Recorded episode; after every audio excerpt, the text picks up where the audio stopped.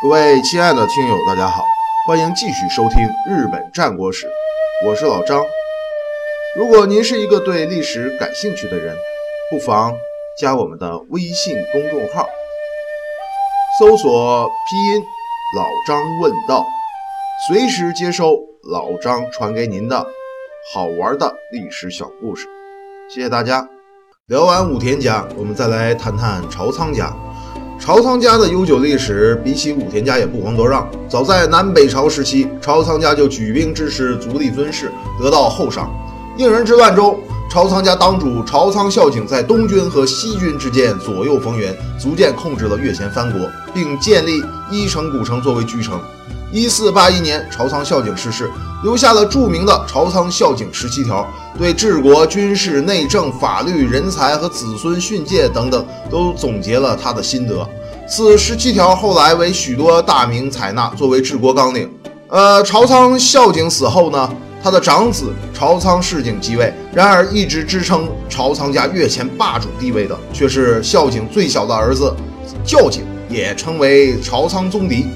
呃，当时越前一向宗宗教势力特别猖狂，不断煽动信徒叛乱。一五零六年，越前的一向宗门徒纠合从加贺、能登两藩国的同门约三十万人进攻朝仓家。朝仓宗迪以弱胜强，于九头龙川大破一向宗军。一五二五年，朝仓宗迪率援军帮助前景家击退来犯的六角家，并与之同盟。朝仓家对前景家有救命之恩，怪不得长这个前景家上下要在朝仓家的危急关头和织田信长背盟。一五五五年，已经七十九岁高龄的宗迪再次出征讨伐加贺一向宗，半途病倒。九月八日，历经朝仓家四代，马背上纵横六十余年的不败战神朝仓宗迪去世。此前，宗迪预言安云的毛利家、尾张的织田家将会纵横天下。果不其然，就在宗迪死后一个月，毛利元就打破陶清贤于岩岛。五年后，织田信长讨伐呃金川义元于统辖间，让人不得不佩服宗迪的慧眼独具。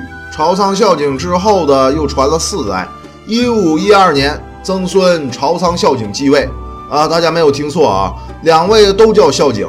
这个孝景已经没有他同名祖爷爷的朝气和尚武精神了。他把军事都交给了爷爷辈的宗迪，孝景就开始享乐去了。在孝景的号召下，各地迁客骚人齐集于伊城古城，舞文弄墨，把该地建成了一个小京都。一五四八年，孝景病死，他的儿子义景继位。义景的玩乐心更胜于乃父啊！他和金川义元还有周防的大内义隆并称为战国三大风流大名。可是义景没能风流几年，朝仓家的顶梁柱朝仓宗迪就死了。等待义景的是织田信长虎视眈眈的铁骑。如果说武田家、朝仓家都是历史悠久的名门，那前景家只能算是暴发户。前景家发迹于前前景长政的爷爷前景亮政。亮政呢，原来是北近江守护京吉氏的家臣，在多年的战乱中，逐渐掌握了家中大权。一五二三年，亮政驱逐了京吉氏，取而代之。呃，需要说明的是呢，这种行为啊，在当时下克上已然蔚然成风的年代里啊，这是家常便饭了。之后，亮政呢，为了整个晋江藩国的控制权，和南晋江的六角家展开了常年的战争。一五二五年，六角家的家督六角定赖率军八千围攻前景家的小古城，亮政呢，仅有一千三百五十骑守城，形势危急。幸亏朝仓家的宗迪来援，才转危为安。感激涕零的前景家与朝仓家定下了攻守同盟。一五四二年，亮政病死，他的儿子久政继位。久政在军事上完全是个外行，在对六角家的战争中屡战屡败，不得不签下羞辱的条约，与六角家讲和。不但在名义上前景家成为六角家的属下，连久政的儿子长政也屈尊降贵，娶了六角家家臣的女儿做媳妇。长政还改名为贤政，继承自六角家家督六角义贤的贤字。常年的屈辱使长政和许多前景家的家臣不满，大家越发的怀念老家督亮政的年代。一五六零年三月，不满终于爆发，家臣们趁久政外出狩猎的当，发动政变，拥立长政继承了家督之位，久政从此隐居。一五六一年三月。长政把原来的名字中的“贤”字扔掉了，并把六角的家臣的女儿给休掉，打发回娘家，正式和六角家翻脸。四月，长政率兵九千余出小古城，解救被六角家围攻的佐河山城。六角家的少主六角义志率军两万五千余人与前景家大战于野良田。前景军呢，在新主人的率领下士气高涨，而六角家呢，呃，面对手下败将，过于轻敌。就在两军混战之际，佐河山城的守将基野元昌突然杀出，两下夹击，六角军大败。前景家呢，终于赢得了久违的独立。一五六三年，前井长政入侵斋藤家的美浓。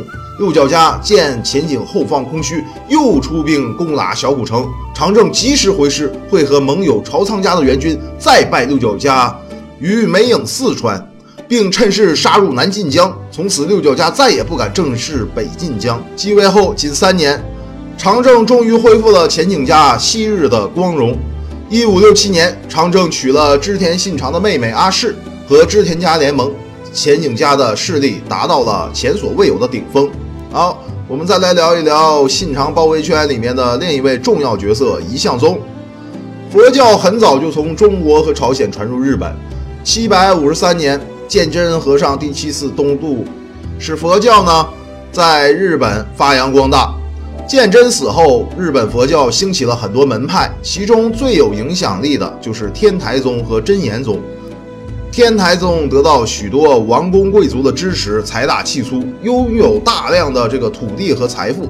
许多天台宗的寺院呢，甚至呢有能力组织僧兵和地方的诸侯抗衡。而真言宗将进口的佛教和本土的神道教有机结合，宣传凭个人修行即可入道，从而吸引了更多的中下层平民。印人之乱以后，日本战祸连连，民不聊生。上至公卿，下至平民，都希望通过宗教得到解脱。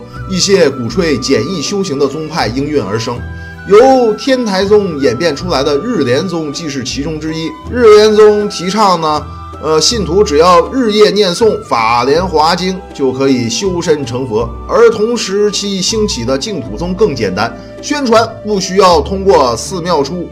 只要天天口诵南无阿弥陀佛，即可减轻罪孽，脱离苦海。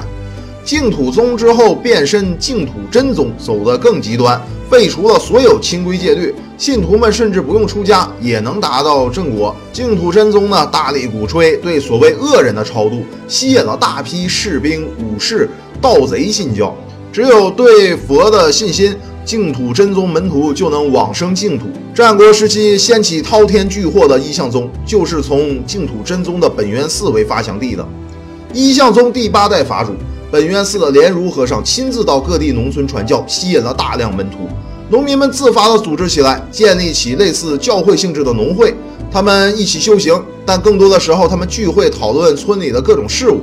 由于战乱，这样的农会又渐渐演变成了武装自卫组织。当村与村的联系紧密后，农会武装变得更加强大。他们常常纠合在一起，抗交地租，甚至呢赶走领主，建立政教合一的政权组织。这就是一向一揆的起源。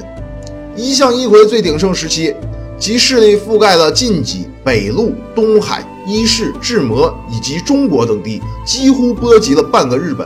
由于这些农民暴动，许多藩国陷入了无政府状态。比如加贺就有“百姓之国”之称。朝仓家的名将朝仓宗迪，大半辈子都是在和他们作战。各地的一揆势力因为利益冲突而彼此兵戎相见的消息也时有耳闻。本愿寺方面却是不支持这种暴动的，他们更有兴趣营建自己的势力，而不是依靠乌合之众的农民。第十代法主正如和尚以后，本愿寺大兴土木，扩大势力。资助鼓励附近的商业和手工业，并建立僧兵部队。渐渐的，本愿寺的财力和武装几乎能与地方大名抗衡了。